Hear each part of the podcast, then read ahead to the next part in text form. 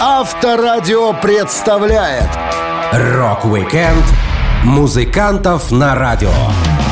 7 мая — День радио. На заре становления рок-н-ролла радио было единственным способом познакомиться с хорошей музыкой. Многие рокеры с детства слушали приемник, а повзрослев, сами звучали в эфире со своими песнями, программами или интервью. Я, Александр Лисовский, расскажу вам самые запоминающиеся истории рокеров, связанные с эфиром на радио. Рок-викенд на Авторадио. Для детей старше 16 лет. Участники группы Beatles, наверное, чаще других музыкантов звучали на радио. Их популярность во многом обязана радиовещанию, но Пол, Ринго, Джордж и Джон еще до своей музыкальной карьеры были без ума от прослушивания коротких и ультракоротких волн. Леннон рассказывал. В нашей семье радио слушали редко, поэтому к музыке в стиле поп я привык позднее. В отличие от Пола и Джорджа, которые выросли на поп-музыке, что постоянно крутили в радиопередачах. Я же мог слушать приемник только у кого-то в гостях, поэтому эпоха Билла Хейли обошла меня стороной. Джорджу Харрисону в детстве с аппаратурой повезло больше. Он мог слушать радио у себя дома, чем занимался все свободное время. Музыкант делился. В те времена существовали детекторные приемники, которые не нуждались в батарейках и звучали очень тихо. Впрочем, было и радио, работавшее от аккумуляторов, наполненных кислотой. Их надо было носить в магазин на углу и оставлять на перезарядку. Это занимало около трех дней. Мы слушали все, что передавали по радио. Ирландских теноров вроде Джозефа Лока, танцевальную музыку, Бинго Кросби и многое другое. Мама часто вертела регулятор приемника и могла поймать арабскую или какую-нибудь другую радиостанцию. Мы слушали ее, пока шум не становился нестерпимым, а потом настраивали другую волну. Когда участники Битлз столько набирались опыта и даже не знали, как составлять свою концертную программу, им помог знакомый радиоведущий, который дал музыкантам пару полезных советов. Пол вспоминал. Весной 60-го года мы с Джоном отправились в паб, который принадлежал моей кузине Бетти и ее мужу. Супруг Бетти ввел меня в мир шоу-бизнеса. Он работал на радио и был ведущим конкурса талантов. Он спросил, с какой песни мы хотим начать свое выступление. И мы ответили «Би Бопа Лула». Он возразил «Не пойдет. Надо сначала с чего-нибудь быстрого и инструментального». В этом он знал толк. Я вспоминал его советы несколько лет спустя, когда мы организовывали свои концерты. Как большие поклонники радио, битлы с нетерпением ждали премьер своих песен в эфире радиопрограмм. Тогда все композиции выходили в определенное время, и музыканты готовились к прослушиванию как к празднику. Ринго Стар делился. После того, как мы записали Love Me Do, хотя и без моего участия, Please Please Me и From Me to You, мы всегда с нетерпением ждали, когда же их будут передавать по радио. Брайан предупреждал. Начало в 20 минут восьмого. Если в это время мы ехали в машине, мы останавливались, чтобы послушать. А еще лучше было то, что когда наши записи перемещались на более высокое место в хит-параде, мы устраивали праздничные ужины. Если присмотреться к фотографиям Битлз того периода, когда мы начали записывать пластинки, становится ясно, что за первые 18 месяцев мы здорово потолстели, потому что стали много есть. Мечты Битлов сбывались, и это происходило не без участия радио. Они попадали в любимые передачи своего детства, появлялись в эфире чаще других музыкантов и даже использовали радиоэфир для создания своих композиций. Джон Леннон говорил, в работе над песней «I'm the Walrus» мне помогали передачи радио BBC. Я просто вставлял услышанные строчки в песню. В финале трека звучит «Everybody's got one, everybody's got one». Я даже не знал, что это строки из «Короля Лира», пока кто-то не объяснил мне несколько лет спустя. Было интересно накладывать на фонограмму песни радиопередачу. Рок-викенд музыкантов на радио. На Авторадио. Фронтмен группы Twisted Sister Ди Снайдер очень увлеченный человек. Он работал актером, озвучивал мультфильмы, как, например, «Спанч Боб. Квадратные штаны», писал заметки в журнал для подростков и работал диджеем на радио. Первое появление Снайдера в эфирах радиостанций были в качестве исполнителя. Однажды, слушая премьеру собственной песни, Twisted Sister не узнали свою же композицию. Снайдер вспоминал. Легендарный диджей хэви-металла Томми Венс представил наш сингл в своем национальном еженедельном радиошоу BBC. Мы были в восторге. Томми Венс считался национальным голосом металла в то время, и мы знали, что вся основная металлическая аудитория будет слушать. В ночь его шоу мы собрались вокруг радио, ожидая, когда Томми впервые представит нашу песню в Великобритании. Когда, наконец, пришло время, Томми подготовился к ожидаемому релизу и включил запись на слишком низкой скорости. В то время на радио музыку включали с пластинок, и получив 12-дюймовую версию сингла, ведущий предположил, что ее нужно проигрывать на другой скорости. Как и большинство радиодиджеев, Томми не слушал музыку, которую играл во время эфира. Как только песня начинается, диджеи убавляют студийную громкость и заняты подготовкой следующей песни, установкой рекламных роликов, общением с людьми в студии и так далее. Мир узнал творчество Twisted Sister на замедленной скорости. Ди Снайдер делился. Мы с группой сидели, мучительно слушая, пока наша песня играла в два раза медленнее. Слов нельзя было понять. Внезапно Томми Венс остановил запись, включил микрофон и сказал «Упс, этого не может быть. Извините, ребята, давайте попробуем еще раз». После этого он перезапустил нашу песню и полностью сыграл ее с нужной скоростью. Спустя годы я столкнулся с кем-то, кто слушал меня той ночью. Он сказал, что когда композиция «АМ» впервые зазвучала, он подумал «Это самая тяжелая песня, которую я когда-либо слышал». Парень был разочарован, когда Томми Венс исправил ошибку, и наш трек оказался совсем не брутальным. Ди Снайдер хорошо дружил с известным радиоведущим Говардом Стерном. Большая часть образа Стерна была взята из гардероба Снайдера. Благодаря фронтмену Twisted Sister ведущий стал выглядеть стильно, а благодаря Говарду Ди Снайдер получил интересную работу в радиоэфире. Музыкант рассказывал. С того момента, как я впервые встретил, а затем услышал Говарда по радио, я не мог понять, почему он выглядит именно так. Я говорил ему, ты пират на радио, почему, черт возьми, ты выглядишь как бухгалтер? Говард спросил, как он должен выглядеть. Сначала я давал ему что-то из своей одежды и убедил начать носить солнцезащитные очки вместо обычных. Такой трюк визуально уменьшает нос. Так что я и Стерн со своими шнабелями без солнечных очков теперь никуда. Вместе с Говардом Стерном Ди Снайдер начал вести радиопередачи. Сначала как гость, а потом и как соведущий. Он приходил к диджею домой в 5 утра, и ведущие вместе ехали в студию к 6. А в 11 шоу заканчивалось. Друзья возвращались домой на лимузине, после этого у Ди Снайдера было много собственных радиопередач. Но знакомство со звездой эфира, безусловно, стало для него хорошим стартом. Он рассказывал. Говард Стерн был первым человеком, который признал мою ценность помимо пения с Twisted Sister. Однажды он мне сказал, «Ди, мне предлагали кучу звезд для интервью, и я отказался, потому что они скучны в эфире. Ты хорош на радио, слушатели тебя любят». Рок-викенд музыкантов на радио. На Авторадио.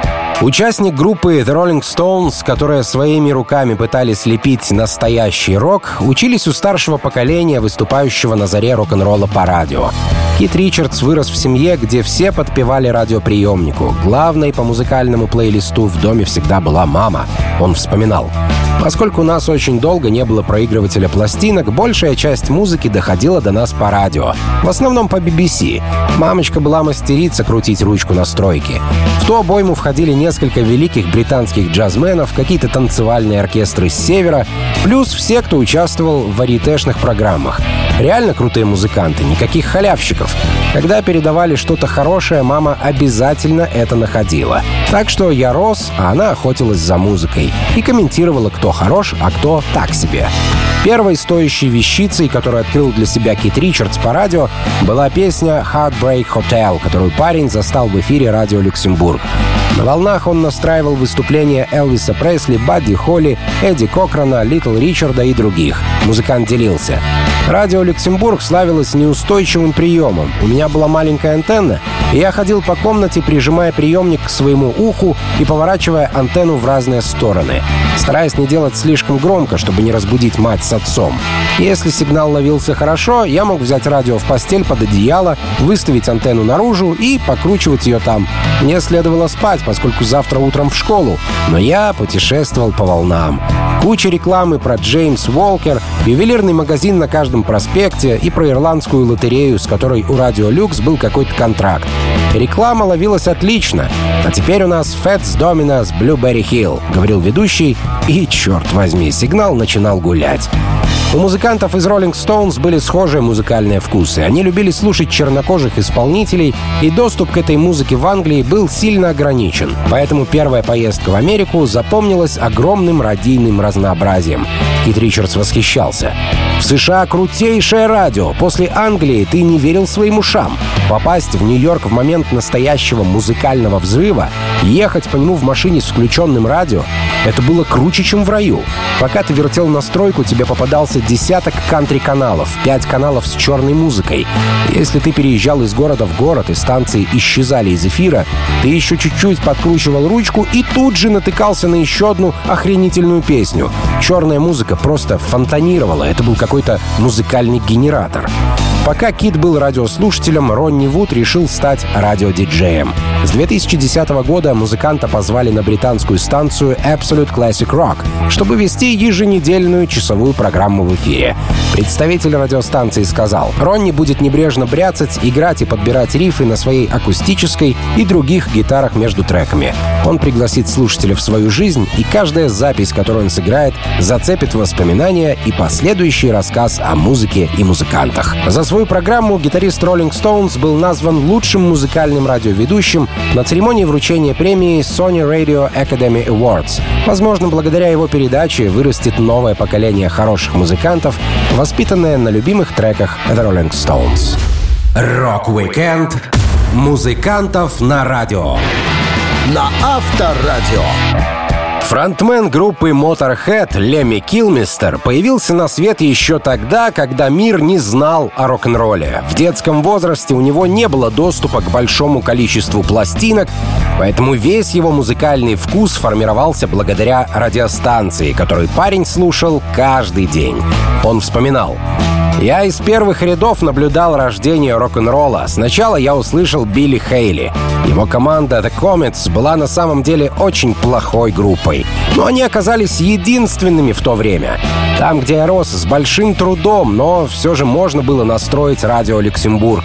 Волна все время уходила, и нужно было постоянно крутить настройку.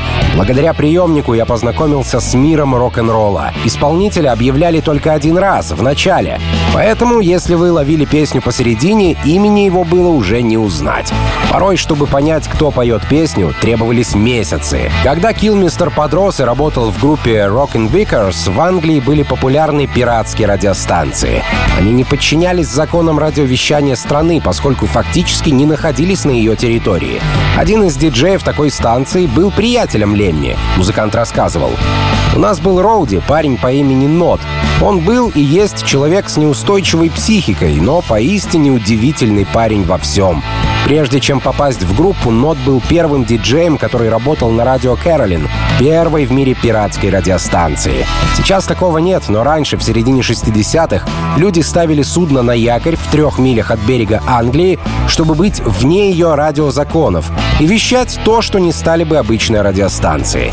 Таких пиратских станций было несколько, и Нот работал на первой.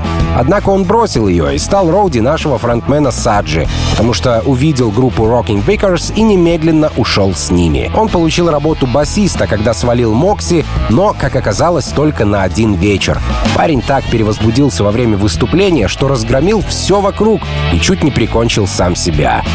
Слушая пиратские станции, Лемми часто посещал официальное радио в качестве гостя на разных шоу. Он пел песни Motorhead в эфире, общался со слушателями по телефону и однажды даже устроил потоп в одной из радиостудий. Музыкант рассказывал.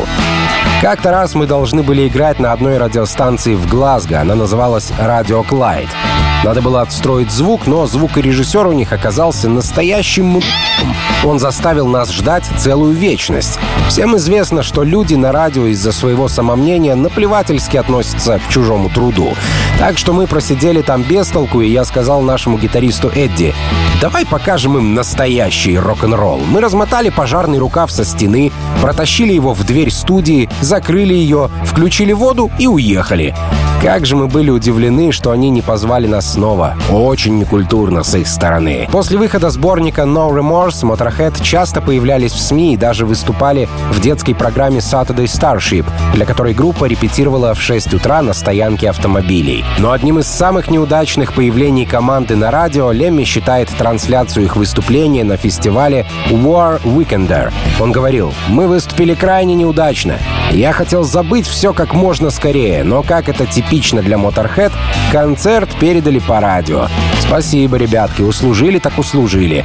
Теперь я никогда не забуду этот кошмар». Рок-викенд музыкантов на радио. На Авторадио. Участники группы Black Sabbath Оззи Осборн и Тони Айоми с детства любили слушать радио. Но эта привязанность не помешала одному из них случайно сжечь динамик в радиоле, а второму разобрать аппарат на детали к гитарному усилителю. Тем не менее, оба рокера успели насладиться радиопередачами и навсегда заболеть музыкой. Оззи рассказывал. «В нашей семье любили петь все, будучи на веселе. Я обожал песню Клиффа Ричарда «Living Doll», которую слышал по радио. Но в то время я даже не помышлял о карьере певца. Насколько я знал, единственный способ заработать хоть сколько-то денег — пойти на завод, как и все в Астоне. Или ограбить долбанный банк. Радио хоть и познакомило меня с хорошей музыкой, но о карьере музыканта не шло никакой речи. В отличие от Оззи, Тони решил заниматься музыкой сразу после того, как услышал любимые песни на волнах популярного тогда радио «Люксембург». Гитарист делился. У нас дома был граммофон или радиола, как это называлось. Простой аппарат с проигрывателем и двумя динамиками. Кроме того, у меня в комнате стоял маленький радиоприемник. Так как я много времени проводил в четырех стенах, то мне его приходилось слушать, ведь делать было нечего. Пойти посидеть в гостиной я не мог, у нас ее просто не было. Слушал я ТОП-20 или радио Люксембург, оттуда и взялась моя любовь к музыке. От просиживания в своей комнате за прослушиванием великих инструментальных гитарных команд, вроде The Shadows на своем радио. Это и сподвигло меня взяться за гитару. Песни группы Black Sabbath не особо жаловали на радиостанциях, поэтому каждое прослушивание трека на радиоволне превращалось для Осборна в настоящий праздник. Он рассказывал. Я хорошо помню, как нашу песню Evil Woman поставили на радио. Один раз, в 6 часов утра. Я так нервничал, что встал в 5 и выпил примерно 8 чашек чая. Они ее не поставят, говорил я себе. Они ее не поставят, черт возьми. А потом трек зазвучал. Невозможно описать, каково это. Впервые услышать себя по радио One. Это было волшебство в квадрате. Я бегал по дому и кричал «Я на радио! Я на гребаном радио!» Пока мама не протопала вниз в своей ночнушке и не велела мне заткнуться. В то же время у Тони Айоми с выступлением на радио связаны куда менее приятные воспоминания. Он по случайности чуть было не сбросил девушку с балкона после одного из прямых эфиров в студии. Гитарист говорил, «На одном радиоинтервью я брякнул. «Ой, нам тут одиноко как-то, мы бы пообщались со здешними женщинами». Через час толпы девушек вертелись в отеле. Закончилось все тем, что я и менеджер Патрик Михан оказались в номере с одной девушкой, а затем она умерла. Все были не в адеквате, и Патрику пришла идея выкинуть ее через балкон и сказать, что она упала. Мы попытались ее поднять, и тут она пришла в себя. Это было жестко. Но она и сама не понимала, что произошло. Пока радио помогало Black Sabbath влипать в истории, Black Sabbath выражали дань уважения радиоведущим, которые принимали их песни в эфир. Так, один из инструментальных треков Тонни назвал «Пушок» — «Флав» в честь прозвища диджея BBC Алана Фримана, который не только брал треки группы в эфир, но и начал использовать один из риффов команды в качестве заставки. Единственная песня группы, которую без проблем ставили на станциях, была «Paranoid». К ней у радийщиков обычно не было никаких вопросов. Рок-викенд музыкантов на радио. На Авторадио. Сумасшедшие ребята из Mötley Crüe были настоящей находкой для рейтингов радио, но и опасными гостями в студии, поскольку могли вытворить во время эфира такие вещи, которые оказались бы явно не на пользу радиостанции. Тем не менее, их всегда приглашали в эфиры. К радиопрограммам басист группы Ники Сикс приучался с детства. Радио сформировало его кругозор, музыкант рассказывал. В детстве большинство вечеров я бегал вокруг дома, воображая, будто езжу на мотоцикле. Затем запирался в своей комнате и слушал радио. Однажды ночью диджей поставил песню «Big Bad John» в исполнении Джимми Дина. И в тот момент я совершенно потерял голову. Она как косой скосила всю мою скуку. Песня была мощная и стильная, это было круто. Я так много раз звонил на радиостанцию, чтобы заказать Big Bad John, что в конце концов диджей сказал мне, чтобы я забыл их номер. Я мог слушать радио по 10 часов в день. Deep Purple, Batchman Turner Overdrive и Pink Floyd. Первое свое интервью на радиостанции группа Мотли Крю давала с опухшими лицами после того, как участники команды были избиты толпой здоровенных гомосексуалистов. Винс Нил вспоминал. «Мы отправились на вечеринку, где было полно горячих цыпочек, которых мы никогда не видели прежде. Приблизительно через 15 минут Томми подтолкнул меня и сказал, «Это не телки, чувак. Мы посмотрели вокруг и поняли, что окружены сумасбродными мужланами и деревенскими геями. У одного из этих ребят я купил порошок порошок, оказавшийся детской присыпкой. Это меня взбесило, и я ударил наглеца в лицо. Внезапно дюжина жлобов-трансвеститов ринулась на нас, молотя и пиная нас своими высокими каблуками. На следующий день у Мотли было первое радиоинтервью. Мы появились в студии с раздутыми губами, ушибами и синяками вокруг глаз. Было очень страшно. Прежде мы никогда не давали радиоинтервью. Ведущие спросили нас, откуда мы, все молча посмотрели друг на друга, а затем Мик сказал «Марс». Некоторое время Винс Нил даже работал на радио. Точнее сказать, он отрабатывал там положенное время, чтобы не отбывать большой тюремный срок за ДТП в нетрезвом состоянии. Это случилось после трагической ситуации с участником группы Hanoi Rocks. Адвокат музыканта убедил суд, что Винс принесет больше пользы, выступая на радио с лекциями о вреде пьянства. И фронтмен Mötley Crüe получил свой первый опыт радиоведущего.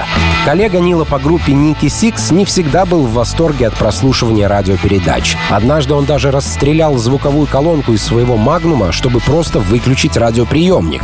Понятно, что тогда музыкант был в нетрезвом состоянии. Он рассказывал. «Я устроил неслабую перестрелку. Мы с подругой Венити слушали приемник, который был подключен к динамикам, развешенным по всему дому. В какой-то момент музыка прекратилась, и по радио началась беседа. Я вытащил свой «Магнум» и заорал. «Вы ублюдки! Я вас пристрелю, мать вашу! Убирайтесь отсюда к черту!» Мне показалось, что голоса, доносившиеся из эфира, были голосами людей в моей гостиной, которая была рядом за дверью. Конечно же, беседа не умолкала, поэтому я разрядил свой пистолет прямо в дверь. Но голоса продолжали звучать. «Я убью вас, мать вашу, убью!» — орал я изо всех сил. Я расстреливал бедную колонку, пока, наконец, голоса не прекратились. А потом я увидел, что бедные динамики были как решето. Теперь мы с Венити хорошо знаем, как выключается радио. Рок-викенд музыкантов на радио. На Авторадио. Один из сотни величайших гитаристов всех времен по версии журнала Rolling Stone Джо Уолш навсегда связал свою жизнь не только с музыкой, но и с ведением радиопередач. Причем знакомство Уолша и радио происходило не по обычной схеме, когда маленький ребенок включает приемник и слышит трансляцию песни Элвиса. Волш увлекался любительским радио не на художественном, а на техническом уровне. Он рассказывал. Примерно в 60-м году моя семья переехала в Нью-Йорк. У нас был трехэтажный дом, и я постоянно тусовался во дворе. На крыше была странная большая антенна, которая поворачивалась в разные стороны. Я проследил, в какую комнату ведут от нее провода, и постучал в дверь.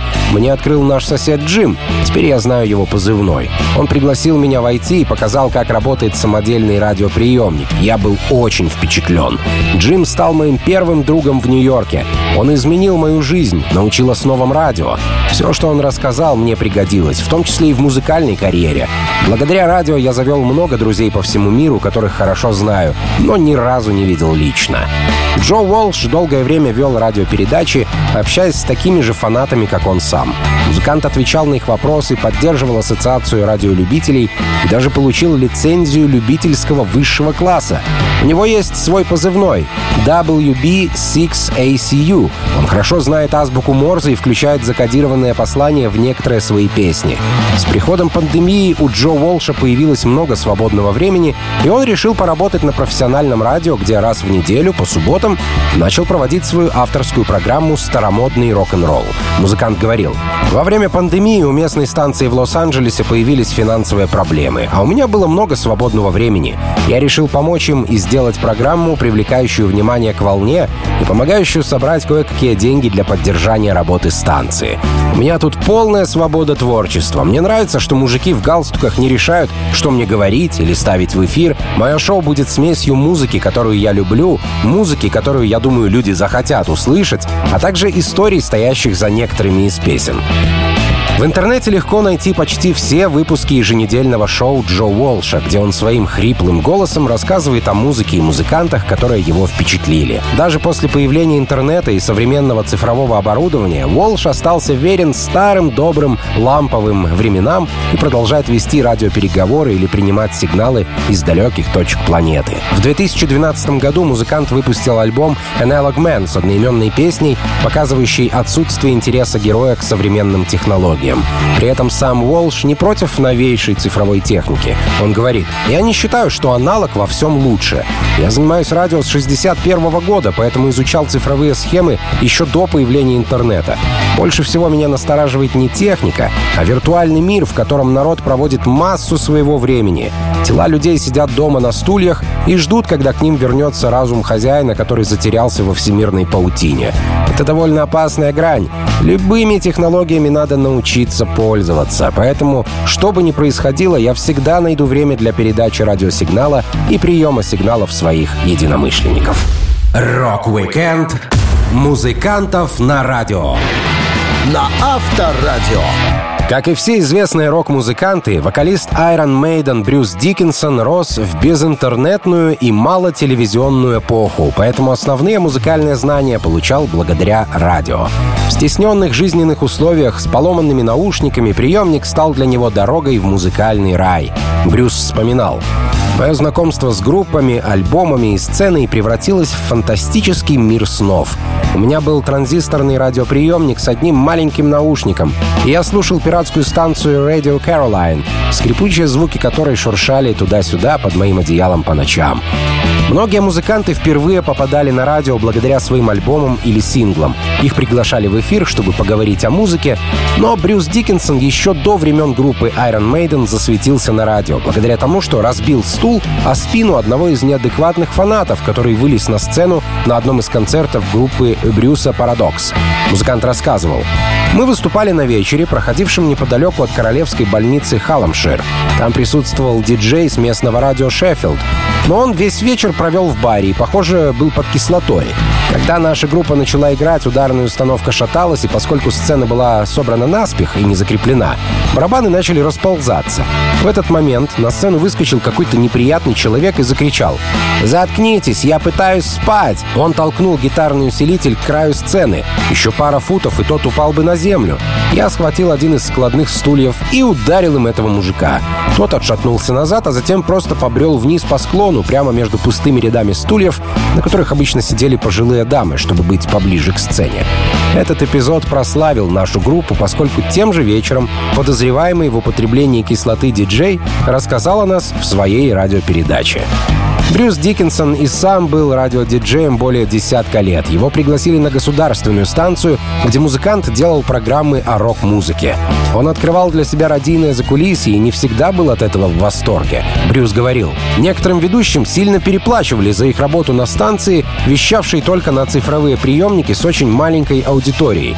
Фактически она была не намного больше, чем FM-радиостанция при каком-нибудь колледже. Но у больших боссов, распоряжавшихся деньгами налогоплательщиков, развилась мания величия, они построили роскошные студии, которые обошлись в миллионы. Коммерческая станция смогла бы достичь тех же результатов, вещая из сарая близ мусорной свалки. Диккенсон вел программы «Мастера рока» и «Зона придурков», которые знакомили слушателя с новой рок-музыкой и старыми рок-музыкантами. Передача была настолько популярна, что Брюсу предлагали в два раза больше эфирного времени. Но он отказался, поскольку на 6 часов в неделю хорошей новой музыки точно бы не хватило.